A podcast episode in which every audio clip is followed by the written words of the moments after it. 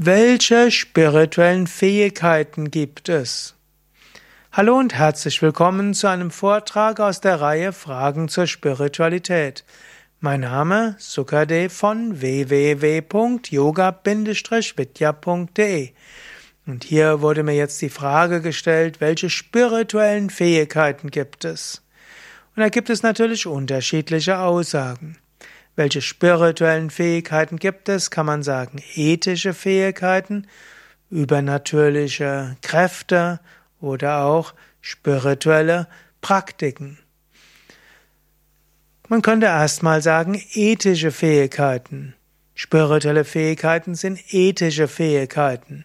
Ein spiritueller Mensch sollte spirituelle Fähigkeiten entwickeln, wie zum Beispiel Wahrhaftigkeit, nicht verletzen, nicht stehlen, Vermeidung sexuellen Fehlverhaltens und äh, Unbestechlichkeit.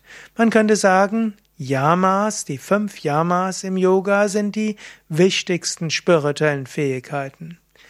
Welche spirituellen Fähigkeiten gibt es? Auch die fünf Niyamas sind spirituelle Fähigkeiten. Also Santosha, die Fähigkeit zufrieden zu sein, was auch immer geschieht. Shaucha, ein reines Leben zu führen und sich nicht in Versuchung führen zu lassen.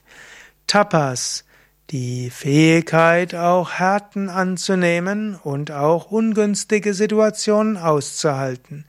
Svadhyaya, Selbstbeobachtung, Selbstreflexion und auch Lesen heiliger Schriften. Ishvara Pranidhana, Hingabe an Gott. Das sind vielleicht die wichtigsten spirituellen Fähigkeiten.